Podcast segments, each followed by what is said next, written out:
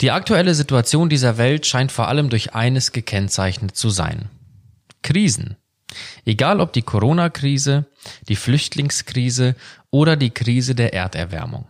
Ein Krisengipfel scheint den nächsten zu jagen. Und angesichts der vielen Krisen und Herausforderungen kann man durchaus schon mal die Hoffnung aufgeben, dass all diese Krisen irgendwie noch gelöst werden können. Und so stellt sich für uns heute die Frage, was sagt eigentlich der christliche Glaube zu all diesen Fragen der Hoffnungslosigkeit? Was zeichnet die christliche Hoffnung aus? Darüber spreche ich heute mit Dr. Berthold Schwarz. Er ist seit 2003 Dozent für systematische Theologie an der Freien Theologischen Hochschule in Gießen und Leiter des Israel-Instituts. Herzlich willkommen hier bei FTH Podcast. Hallo. Herr Schwarz, wir wollen heute über das Thema der Hoffnung sprechen und was der christliche Glaube dazu zu sagen hat. Wie sieht diese christliche Zukunft und die damit verbundene Hoffnung aus? Und ist das heute eigentlich noch ein Thema auch unter Christen? Ja klar, das ist natürlich ein Thema unter Christen. Wir haben ja im Kirchenjahr bestimmte Festtage, wo wir uns daran erinnern, was alles zum christlichen Glauben gehört. Und da feiern wir unter anderem auch die christliche Zukunft. Wir nennen das dann im Kirchenjahr die Adventszeit. Und dieses Wort Advent ist im Grunde das, was am besten umschreibt, was die christliche Hoffnung wiedergibt. Gott kommt. Er wird eingreifen. Er wird seine Ziele mit der Welt erreichen. Er wird die Welt verändern. Aber ist das heutzutage überhaupt noch möglich und äh, sinnvoll von diesem Kommen und Eingreifen Gottes in der Zukunft zu reden, nämlich weil ja viele Zeitgenossen unserer Zeit in der Gesellschaft diese Hoffnung gänzlich ausblenden. Also wer glaubt denn heute noch daran, dass Jesus mal wiederkommen wird, dass es ein Weltgericht geben wird und dass es einen Himmel gibt und geben wird? Also müssen wir Menschen nicht die Zukunft in die Hand nehmen, weil Gott damit gar nichts zu tun hat.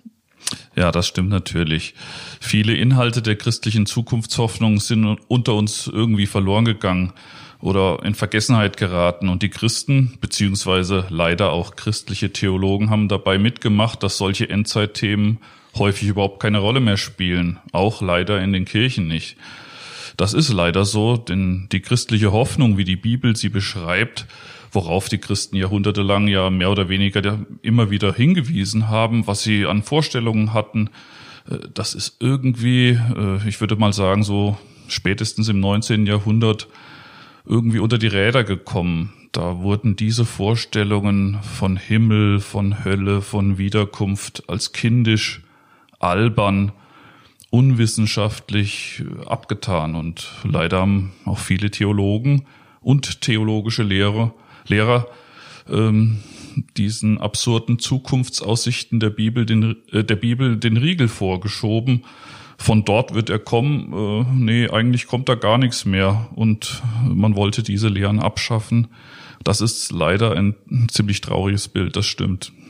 Das klingt jetzt auf den ersten Blick sehr widersprüchlich, dass ausgerechnet Theologen und christliche Lehrer die biblische Zukunftshoffnung loswerden wollten. Wie kann man sich das vorstellen und erklären? Ja, das ist natürlich auf die Stelle nicht so ähm, präzise zu beschreiben. Ich kann ein paar Beispiele nennen aus der Theologiegeschichte. Mhm.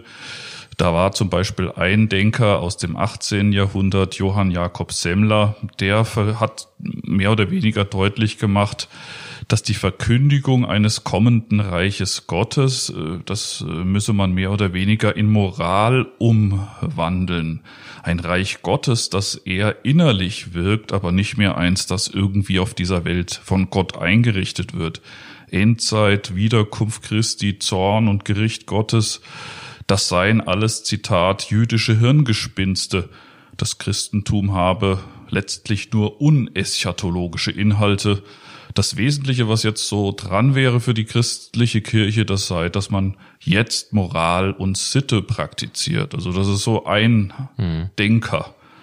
Aber auch der große Immanuel Kant, der hat mit seiner Kritik der reinen Vernunft dazu beigetragen, dass dann auch die christlichen Theologen ähm, ins, ins Schleudern gekommen sind, inwiefern man noch von solchen Zukunftsvisionen äh, sprechen könne. Er sagt eben letztlich, dass über den Anfang und auch das Ende der Welt, über die Zukunft überhaupt nichts mit der Vernunft aussagbar ist, dass diese Prinzipien sich vielleicht mit der praktischen Vernunft ableiten lassen, aber da landet man auch wieder bei der Moral. Aber synthetische Urteile a priori sind von der Vernunft her nicht möglich, damit auch keine Aussagen über die Zukunft. Das haben viele christliche Theologen dann auch als Prinzip übernommen. Und dann sieht man am Ende des 19. Jahrhunderts Albrecht Ritschel, der sagt, die Verwirklichung des Liebesideals im Reich Gottes, das geschieht in der Kirche.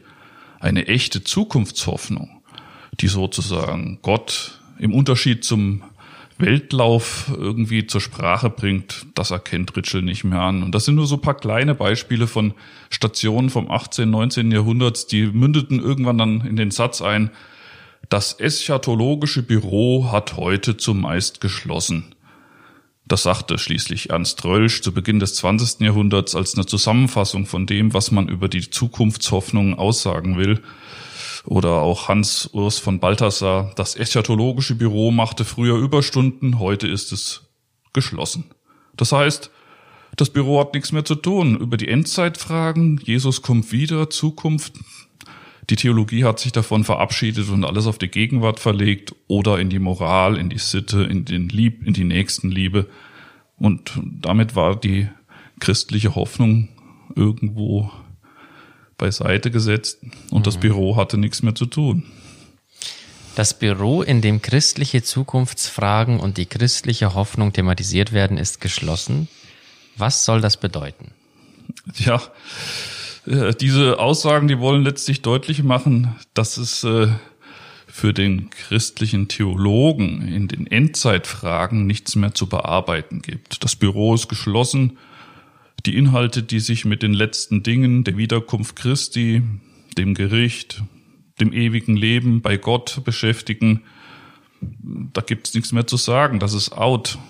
Damit soll ausgesagt werden, dass die Gedanken über die Endzeit, wie sie bisher geglaubt wurden, äh, so äh, letztlich äh, keine wirkliche Bedeutung mehr für die Kirche haben. So urteilen viele Theologen bis in die Gegenwart hinein.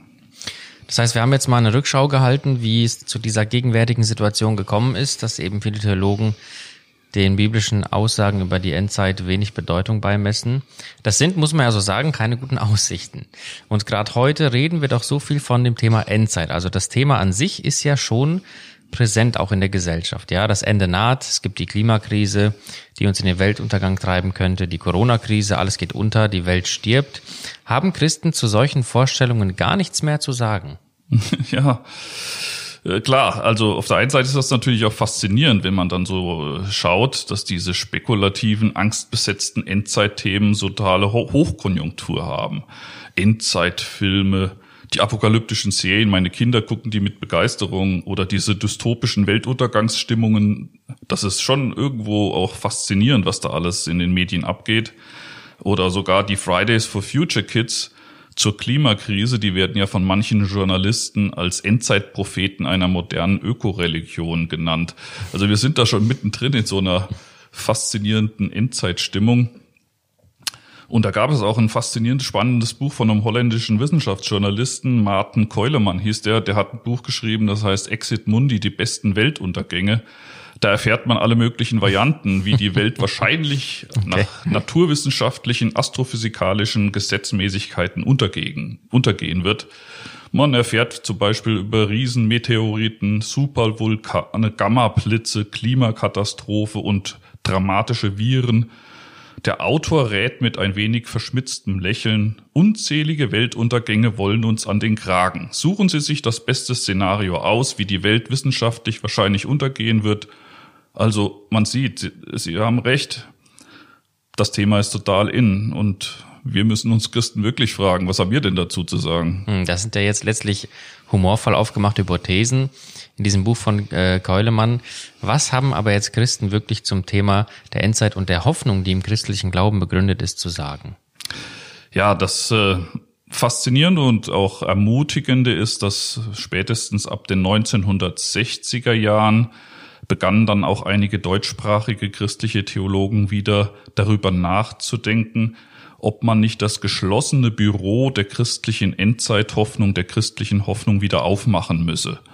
Und da hat man deutlich gesehen, gerade auch nach dem Zweiten Weltkrieg und der Katastrophe, äh, wir müssen als Christen wieder die Hoffnung ins Spiel bringen. Die christliche Hoffnung und das Endzeitbüro muss geöffnet werden. Namen wie Wolfhard Pannenberg und andere deutschsprachige Theologen, die haben sich dann engagiert, die christliche Endzeitlehre wieder zur Sprache zu bringen. Aber insgesamt, das muss man natürlich auch sagen, das hört sich jetzt vielleicht sonst so ein bisschen dramatisch an. Viele Christen, Protestanten, Katholiken, Orthodoxe, die haben sowieso in dieser ganzen Zeit die christliche Zukunftshoffnung in den Predigten in der Gemeindelehre aufrecht gehalten. Mhm. Das war ja nicht alles unter den Teppich äh, gekehrt worden, aber das war halt die theologische Ausrichtung. Aber die Gemeindepraxis hat ja oftmals die christliche Zukunftshoffnung nie geleugnet, sondern die haben oftmals auch energischen Einspruch äh, angemeldet gegenüber der Theologie, die die christliche Hoffnung auf die Gegenwart beschränken wollte. Was faszinierend ist durch diese Neuentdeckung und dass man das Büro wieder aufmachen müsse, denn es gibt genug Arbeit nach dem Zweiten Weltkrieg und bis heute. Wir haben genug Arbeit, Hoffnung zu wecken. Wir haben in dieser Welt was zu bringen. Ähm, das ist äh, eine schöne Sache. Und dann gibt es dann faszinierende Entdeckungen, wo Protestanten wieder deutlich äh, auch äh, zur Sprache gebracht haben, dass die Wiederkunft des Herrn Jesus Christus, das Kommen Gottes, der Tag des Herrn, dass das etwas Faszinierendes ist. Und äh, mit Martin Luther haben dann viele das dann auch als den eigentlich schönsten Tag der Weltgeschichte wieder neu entdeckt. The most happy day. Hm. Christliche Zukunftshoffnung für Christen in Anbindung an die Bibel ist eine Freudenbotschaft, ein Fest zum Jubeln. Ähm, tja, irgendwie ein Tag auch der vollendeten Heilsgewissheit. Und äh, das ist dann gerade in den 60er, 70er, 80er Jahren wieder neu auf das äh, Tableau der Theologen geraten und das ist auch gut so. Hm. Um das jetzt greifbar zu machen und ganz konkret herunterzubrechen, was sind die Inhalte, worauf Christen bewusst, bewusst warten, worauf sie hoffen und mit dem sie rechnen? Hm. Naja gut, ähm, ganz kurz zusammengefasst könnte man sagen, die klassischen Antworten des apostolischen Glaubensbekenntnisses, da gibt es schon einige Orientierungen wo der Kernbestand der christlichen Hoffnung angesprochen wird. Er sitzt zu Rechten Gottes, also Jesus, des allmächtigen Vaters. Von dort wird er kommen, zu richten die Lebenden und die Toten. Und ich glaube an den Heiligen Geist, die Vergebung der Sünden, Auferstehung der Toten und das ewige Leben. Also letztlich, das sind die auch bis heute biblisch zentralen Kerninhalte der christlichen Hoffnung. Jesus kommt vom Thron Gottes. Jesus ist als Sohn Gottes der Herr über Lebende und Verstorbene. Jesus gehört zu denen, die die Vergebung der Sünden schenken und dass alle Menschen von den Toten auferstehen werden. Keiner weiß wann, keiner weiß wie, aber er, es wird darin zu, zur Sprache gebracht, dass Gott eingreifen wird und eine ewige Gemeinschaft mit dem lebendigen Gott zur Freude und zum zentralen Inhalt der Hoffnung der Christen gehört. Das heißt, Endzeitspekulation und Endzeitfahrpläne im Sinne Keulemanns, was Sie eben sagten, gehören nicht zur christlichen Hoffnung, wenn ich das richtig sehe. Äh, ja, so in dieser Form. Das ist eigentlich äh, mal eine nette Lektüre nebenbei, mhm. aber das bringt eigentlich nicht so viel. Mhm. Was sind denn jetzt dann die wichtigsten Hoffnungen, die wir Christen glauben und erwarten sollen? Gibt es da ein paar griffige Antworten? Neben den erwähnten Bekenntnissen aus dem Apostolikum ähm, können wir uns vielleicht mit Hilfe der Hand, mit Daumen und den vier Fingern ein paar gedankliche Eselsbrücken bauen, die charakterisieren, was die wichtigsten Kernhoffnungen der christlichen Zukunftserwartung sind. Zum Beispiel, wenn man da sich den Daumen nimmt, Jesus kommt wieder, so wie das auch in der Apostelgeschichte 1.11 heißt, wie ihr ihn habt hinweggehen sehen, so wird er wiederkommen. Das ist die zentrale Erwartung aller Christen, das ist das absolute mhm. Nonplusultra das prägt seit Jahrtausenden die christlichen Hoffnung. Jesus kommt wieder. Das ist nicht einfach so ein Ding, äh, wo man, äh, ich denke mal gern an Jesus und das ist auch ganz schön. Nein, Jesus kommt wieder. Das ist der Daumen, da kann man sich dran festhalten sozusagen. Das mhm. ist absolut notwendig. Ja, und dann der Zeigefinger, da könnte man sagen, ähm, alle Toten werden auferstehen und vor das Angesicht Gottes gestellt. Kein Mensch bleibt tot. Das ist so eine christliche Zentralbotschaft. Und dann vor dem Angesicht Gottes entscheidet sich dann auch die Ewigkeit. Der Mittelfinger, das wäre dann, dass es ewiges Leben gibt, dass Christen einfach sich darauf freuen, dass es ihnen garantiert ist, wenn sie an Christus glauben, ewiges Leben zu haben, eine ganz wunderbare und großartige Hoffnung. Der Ringfinger Christus, beziehungsweise wird äh, Gott wird die Lebenden und die Toten richten. Es gibt also ein Gericht, das kann man auch nicht einfach unter den Teppich kehren. Das gehört auch mit zur christlichen Verkündigung. Und der kleine Finger, das ist so vielleicht, äh, ja, es gibt einen neuen Himmel, eine neue Erde, in der Gerechtigkeit wohnen wird, wo alle Schmerzen, alle Tränen, alle Gottlosigkeit, alle Gewalt, alles Zerstörerische, alles Destruktive ein Ende haben wird. Eine Hoffnung auf Gottesgemeinschaft und ewige Herrlichkeit zwischen Gott und den erlösten Menschen. Das sind so fünf mhm. Top Points, meine ich, die wir als Christen und als äh, festhalten sollen äh, und die zentral die christliche Hoffnung beschreiben. Ja, das heißt, äh, Dinge, die das Wort Gottes uns verheißt, die geschehen werden, die aber dann wiederum einen Einfluss auf unser Empfinden und auch unser Leben in der Gegenwart haben. Genau. Vielen Dank, Herr Schwarz, für diese griffigen Antworten, auch mit den fünf Fingern. Das denke ich, kann man sich gut merken. Der christliche Glaube hat wirklich eine Hoffnung, die lebendig ist und die sich durch viele andere möglichen Antworten auszeichnet. Ich danke Ihnen für das Gespräch. Ich wünsche Ihnen Gottes Segen für Ihre Arbeit hier an der FTH. Ich wünsche auch Ihnen als unseren Zuhörern gottesreichen Segen in dieser manchmal hoffnungslosen Zeit.